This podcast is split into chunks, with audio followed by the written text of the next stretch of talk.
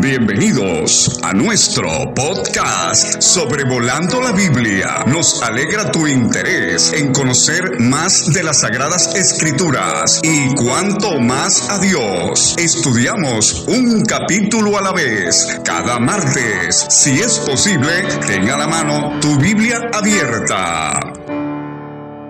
Bienvenido al episodio 321 de Sobrevolando la Biblia, considerando hoy el segundo libro de Reyes capítulo 6. Un caluroso saludo de parte de este servidor David Alves Padre desde Zamora, México. El ministerio de Eliseo se extendió por más de 50 años durante el reinado de cuatro monarcas en el reino del norte de Israel. Las historias no siempre están en orden cronológico. Mi hijo David nos detalló en el episodio pasado las manifestaciones sobrenaturales de intervención divina hechas directa o indirectamente por medio de Eliseo. En este capítulo veremos otras demostraciones de la omnipotencia y la omnisciencia de Dios.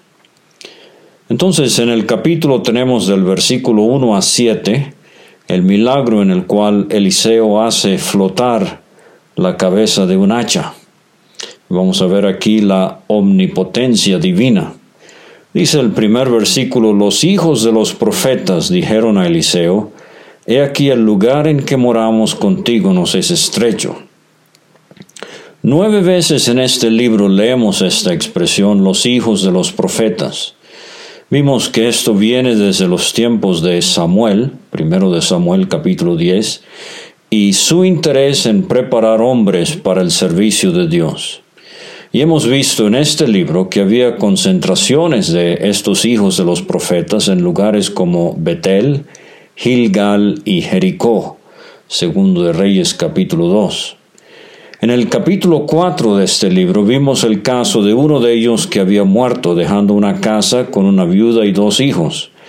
Por lo tanto, no hay que pensar aquí en la idea de un monasterio en donde Eliseo y estos hijos de los profetas vivían de manera aislada. Por su cercanía al Jordán, este grupo posiblemente era el de Jericó. Literalmente en hebreo, la expresión al final del versículo 1 se puede leer así. El lugar en donde nos reunimos para sentarnos delante de ti. Lo que veo aquí es la hermosa escena de varios discípulos reuniéndose con frecuencia para aprender de su maestro Eliseo. El interés era creciente y ya no había eh, lugar para todos en el lugar de reunión. Eh, Dios estaba bendiciendo el ministerio de Eliseo. En lo personal lamento la falta de interés en muchas congregaciones y de parte de líderes mayores de edad en la preparación seria de la generación futura. Dios no valora la ignorancia. Cursos de teología, el aprendizaje de lenguas bíblicas, el latín y otros idiomas, música, etc., deberían ser la experiencia común de nuestra juventud, además de sus intereses en educación seglar. Hay que equipar a nuestros jóvenes con las herramientas que necesitan para poder servir a Dios si el Señor tarda en venir. Estoy convencido de que la iglesia local debería ser la primordial fuente de aprendizaje para el creyente, pero la realidad es que en general estamos muy lejos de ese ideal divino. Urge hacer algo. El segundo versículo dice, vamos ahora al Jordán y tomemos de allí cada uno una viga y hagamos allí lugar en que habitemos. Y él dijo, andad. Usted conoce la expresión usada por Simón Bolívar y otros líderes europeos, en la unión está la fuerza. Es bueno ver el deseo de trabajar juntos aquí en las cosas del Señor, incluyendo labores físicas también. Conozco hermanos que para subirse a la tribuna están muy prestos. Pareciera que tienen patinetas motorizadas. Pero cuando hay que limpiar los baños del recinto en donde se congregan, huyen como si espantados por un demonio. Note que no era cuestión de ir allá hasta el Líbano por maderas de lujo como cedros o pinos o cipreses. Esto sería algo humilde.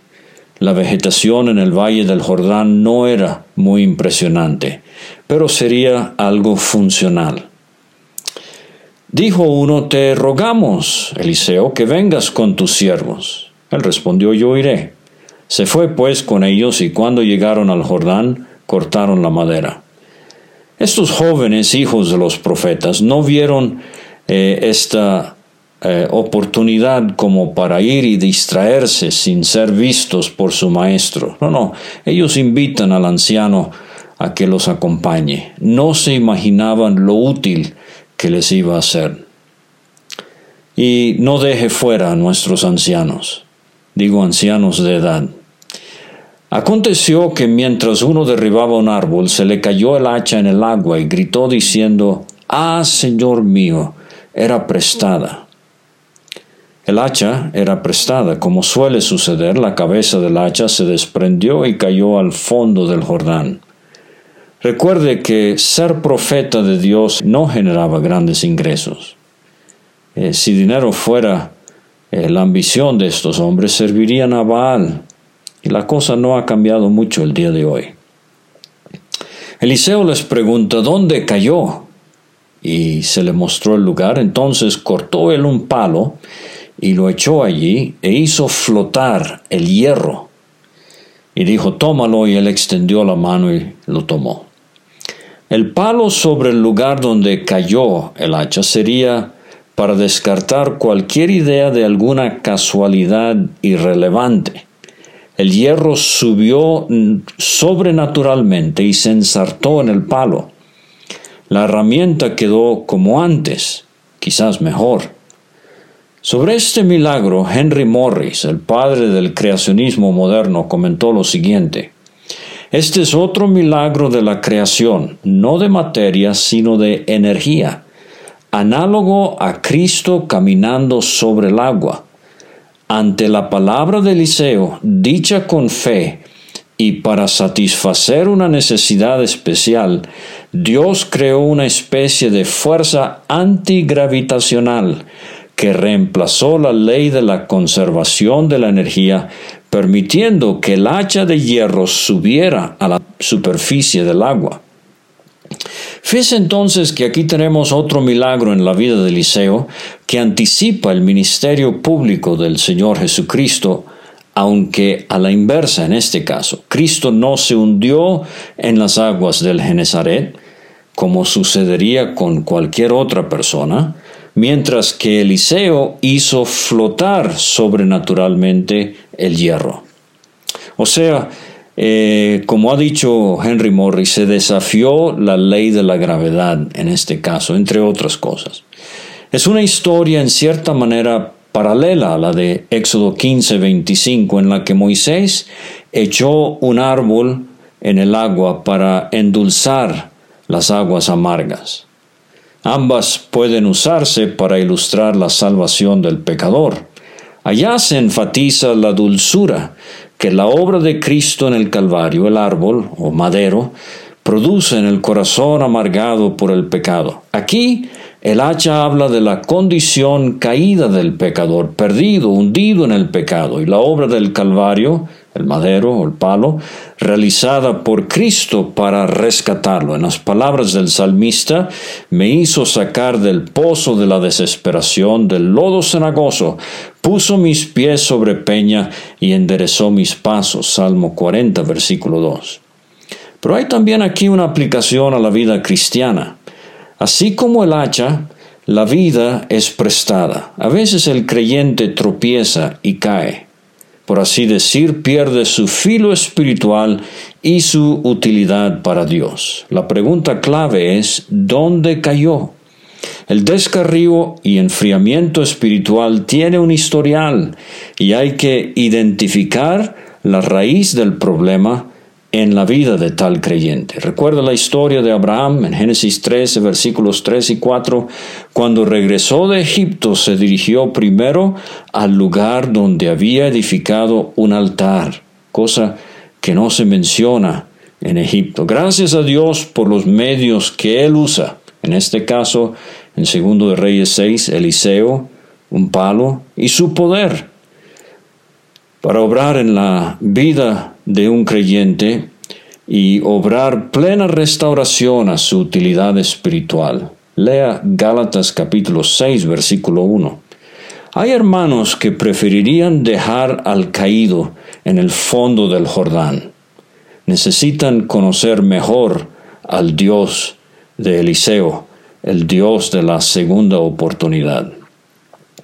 Gran parte del capítulo entonces eh, viene ahora en una sección del versículo 8 al versículo 23, donde tenemos a el profeta Eliseo y los sirios. Vamos a ver algo aquí de la omnisciencia y también de la omnipotencia divina. Tenía el rey de Siria, versículo 8, Siria, el país al norte de Israel, Aram en algunas traducciones bíblicas, tenía el rey de Siria guerra contra Israel y consultando con sus siervos dijo, en tal y tal lugar estará mi campamento.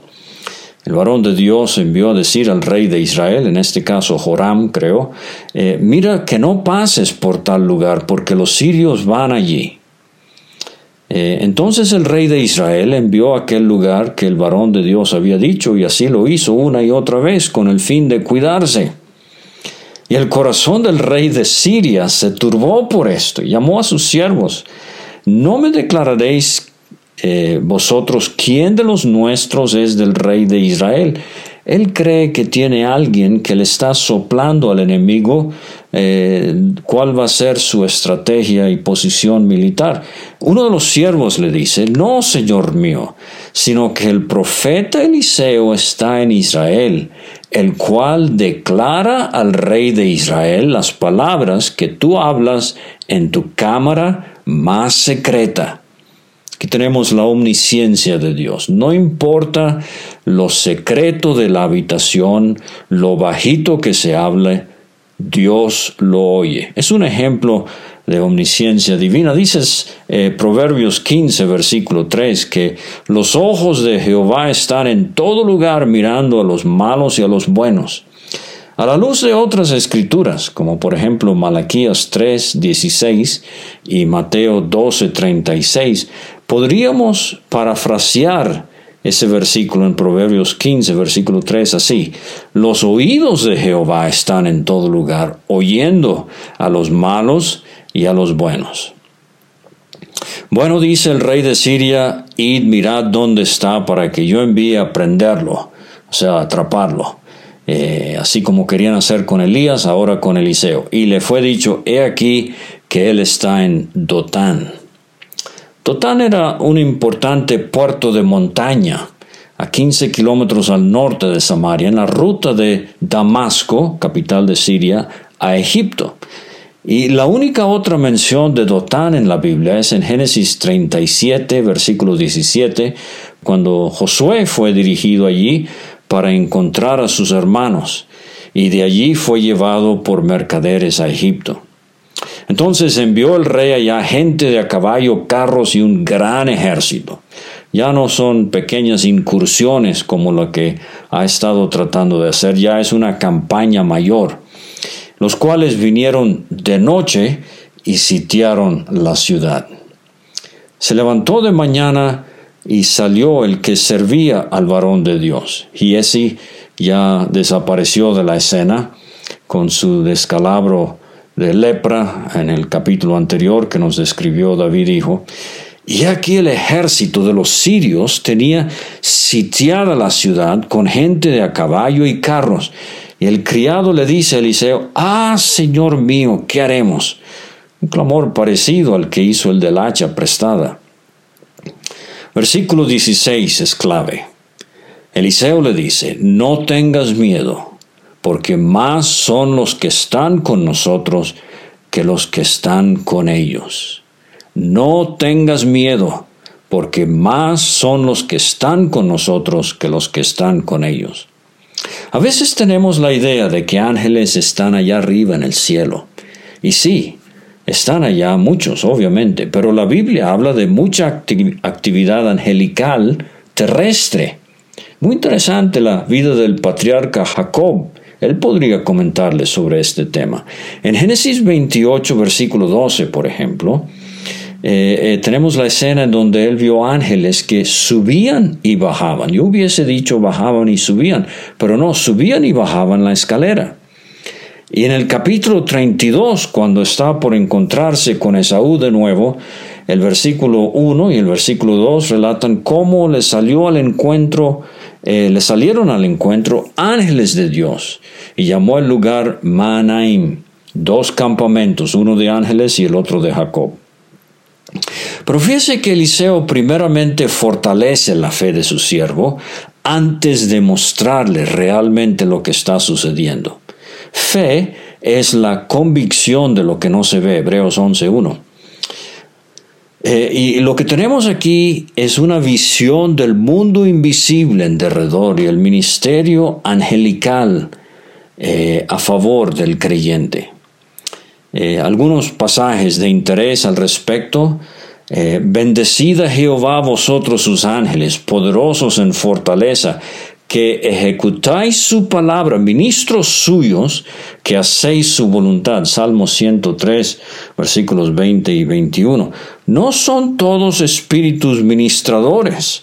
Pregunta el escritor a los hebreos, enviados para servicio a favor de los que serán herederos de la salvación. Capítulo 1, versículo 14. Sí, ángeles aquí sobre la tierra sirven a creyentes de manera que nosotros no siempre podemos percibir, aunque quizás con razón podamos sospecharlo. Piensen eso. Además de alrededor de los creyentes, nosotros tenemos una defensa interior.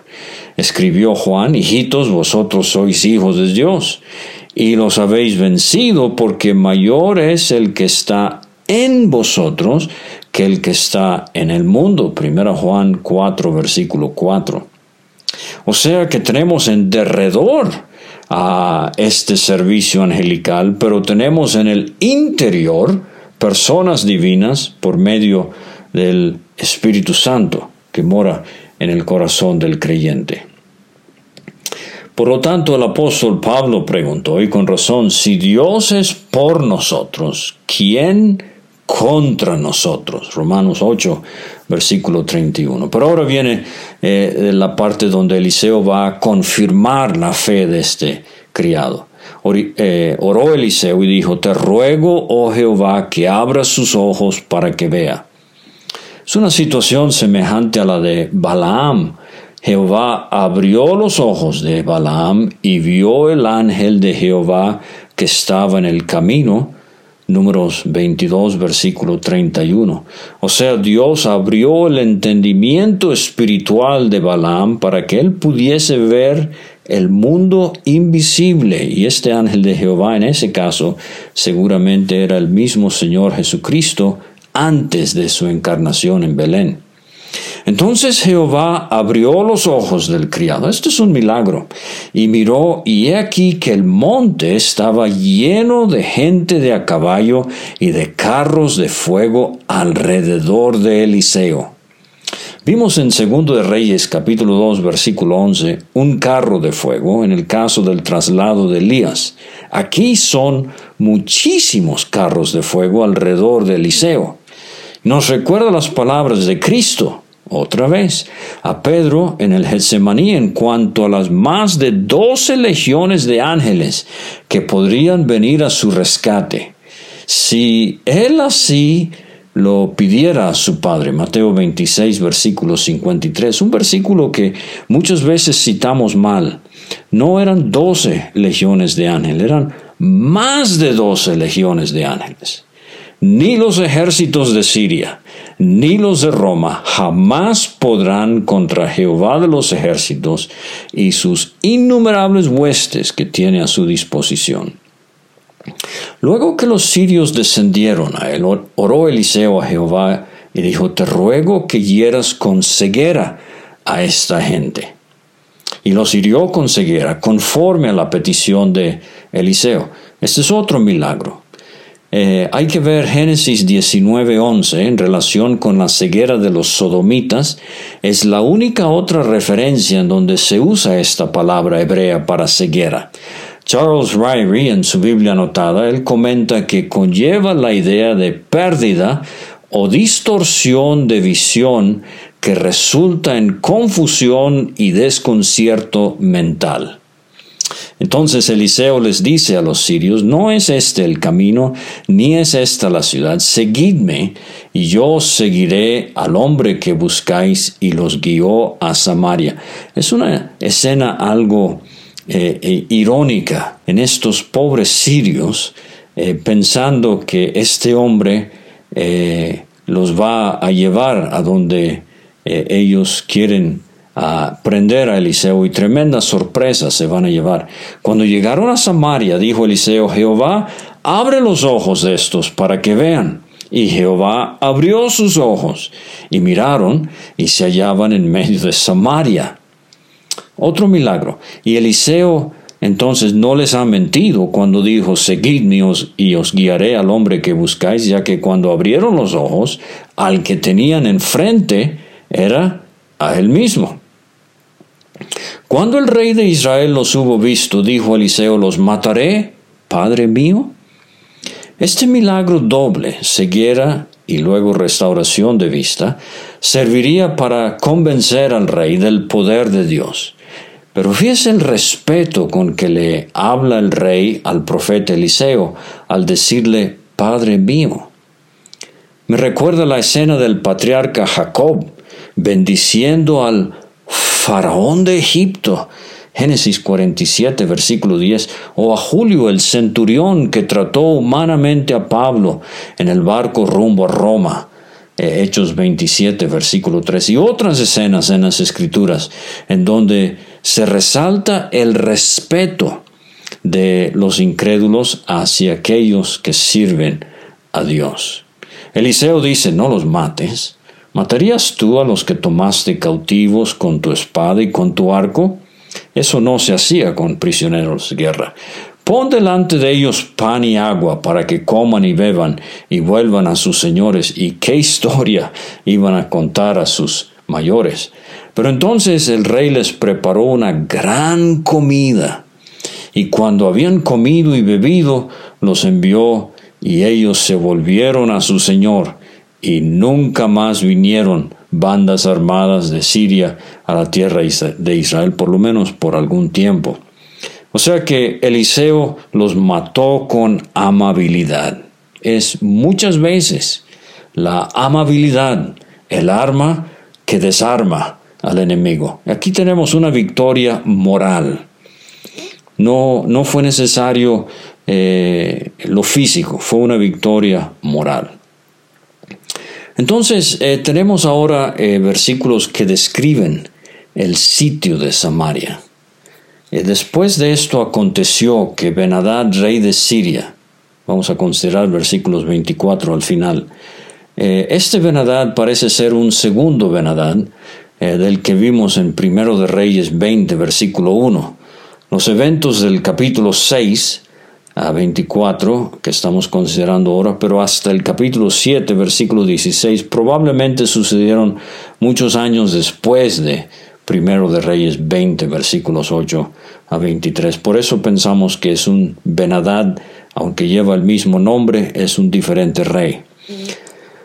Pero él reunió a todo su ejército y subió y sitió a Samaria y hubo gran hambre en Samaria a consecuencia de aquel sitio, tanto que la cabeza de un asno, un animal inmundo, Levítico 11, se vendía por 80 piezas de plata, dos libras de plata por la cabeza de un animal inmundo. Aquí en México comemos mucho tacos de cabeza de ganado, eh, pero no de asno. Pero la situación está tan mal que estos judíos en Samaria están teniendo que comer carne que para ellos es inmunda. Y la cuarta parte de un cab de estiércol de palomas por cinco piezas o ciclos de plata. Dice el diccionario, un cab era una medida de capacidad equivalente a 1.65 litros. Aquí es una cuarta parte de un cab, o sea, 0.4 litros por se vendía por cinco piezas de plata. Algunos piensan que el estiércol de paloma era el nombre de una hierba comestible. La Biblia de Estudio MacArthur dice lo siguiente, el estiércol de paloma era ah, un apodo para algún pequeño guisante o raíz o literalmente era estiércol que se usaba como combustible o como alimento en esta situación tan desesperante. Pasando el rey de Israel, este es Joram, por el muro, una mujer le gritó y dijo, Salva, rey, señor mío. Y él dijo, Si no te salva Jehová, ¿de dónde te puedo salvar yo? ¿Del granero o del lagar? Y le dijo el rey, ¿qué tienes? Ahora viene una horripilante historia similar a la de Primero de Reyes capítulo 3, nada más que allá el rey era Salomón, eh, creyente, el más sabio de su tiempo. Aquí el rey es Joram, un incrédulo, idólatra. Eh, pero la historia es de la disputa entre dos mujeres con un niño muerto y otro niño vivo. Ella responde al rey, esta mujer me dijo, da acá tu hijo y comámoslo hoy, y mañana comeremos el mío. Cocimos pues a mi hijo y lo comimos. El día siguiente yo le dije, da acá tu hijo y comámoslo, mas ella ha escondido a su hijo. Ahora, en este sitio que tenemos es la disciplina de Dios por el pecado de la nación. Y Dios había advertido a su pueblo de esto. Él dice eh, en Levítico 26, versículos 28 y 29, yo procederé en contra de vosotros con ira y os castigaré aún siete veces por vuestros pecados, y comeréis la carne de vuestros hijos, y comeréis la carne de vuestras hijas.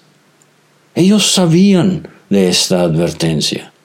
Y también en Deuteronomio 28, versículos 56 y 57, de las mujeres más delicadas, Dios les dijo, a sus hijos que diere a luz, los comerá ocultamente por la carencia de todo, en el asedio y en el apuro, con que tu enemigo te oprimirá en tus ciudades. Y eso está eh, sucediendo ahora, se está cumpliendo al pie de la letra. No solo es escalofriante el hecho de que estaban practicando canibalismo para sobrevivir del hambre, sino la manera en que hablan con total naturalidad del arreglo que habían hecho acerca de comerse a sus hijos. Cuando el rey oyó las palabras de aquella mujer, rasgó sus vestidos y pasó así por el muro y el pueblo vio el silicio que traía interiormente sobre su cuerpo y dijo, así me haga Dios y aún me añada si la cabeza de Eliseo, hijo de Safat, queda sobre él hoy. Empezamos con la cabeza de un hacha, luego la cabeza de un asno, ahora vamos por la cabeza de un profeta, en este caso Eliseo. El silicio sobre el cuerpo del rey eh, era una farsa. Él no estaba genuinamente dolido ni arrepentido por la situación. Queriendo la cabeza de Eliseo, nos recuerda la muerte de Juan el Bautista en Mateo 14 decapitado por reprender el pecado de Herodes. Es lo que muchos quieren hacer con los que hoy predican la verdad. Eliseo estaba sentado en su casa y con él estaban sentados los ancianos y el rey envió a él un hombre. Mas antes que el mensajero viniese, él aquí de nuevo vemos la omnisciencia divina, eh, revelada a Eliseo, dijo a él los ancianos, dijo él a los ancianos, ¿no habéis visto cómo este hijo de homicida, esta es una expresión idiomática para decir que Joram era un homicida, o posiblemente una referencia a su padre Acab por el homicidio de Nabot, allá en Primero de Reyes 21. Eh, ¿No habéis visto cómo este hijo de homicida envía a cortarme la cabeza? Mirad pues, y cuando viniera el mensajero, cerrad la puerta, impedidle la entrada. ¿No se oye tras él el ruido de los pasos de su amo? Exactamente así sucedió. Así como Dios le revelaba a Eliseo eh, los propósitos del rey de Siria en cuanto al ataque, aquí le revela a Eliseo los propósitos del rey de Israel en cuanto a querer decapitarlo. Y aún estaba él hablando con ellos, y aquí el mensajero que descendía a él y dijo, estas palabras parecen ser eh, de, de Joram, pero en boca de este mensajero, ciertamente este mal de Jehová viene. ¿Para qué he de esperar más a Jehová?